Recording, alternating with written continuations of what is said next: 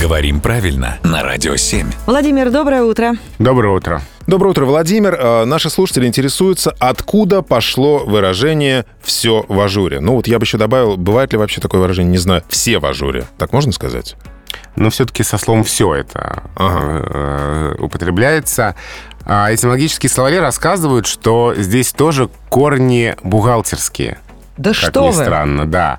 А, выражение «ажур» — это французское выражение, означает «подытоженный по сегодняшний день».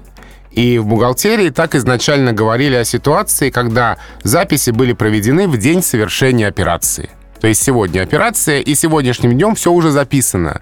То есть все подвели, подытожили, все в полном порядке. Ага, не то есть оставили ажур. хвостов. Да.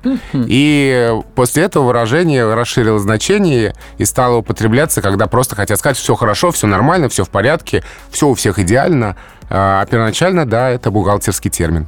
Тогда у меня есть дополнительный, кстати, вопрос. Э, Вот все в ажуре и слово ажурный. Вот а у, у ажурного тоже корни, получается, бухгалтерские? Нет, это не бухгалтерская, это уже скорее модная, связанная с модой. А, и здесь, конечно, тот же самый ажур французский, только если в бухгалтерском значении на сегодняшний день, тут немножко с другим значением на дневной буквально свет. Так можно перевести, и это слово стало известно в русском языке с первой половины 19 века, когда появилась мода на дамские платья с ажурной отделкой. То есть на дневной свет сетчатый, прозрачный, со сквозным узором.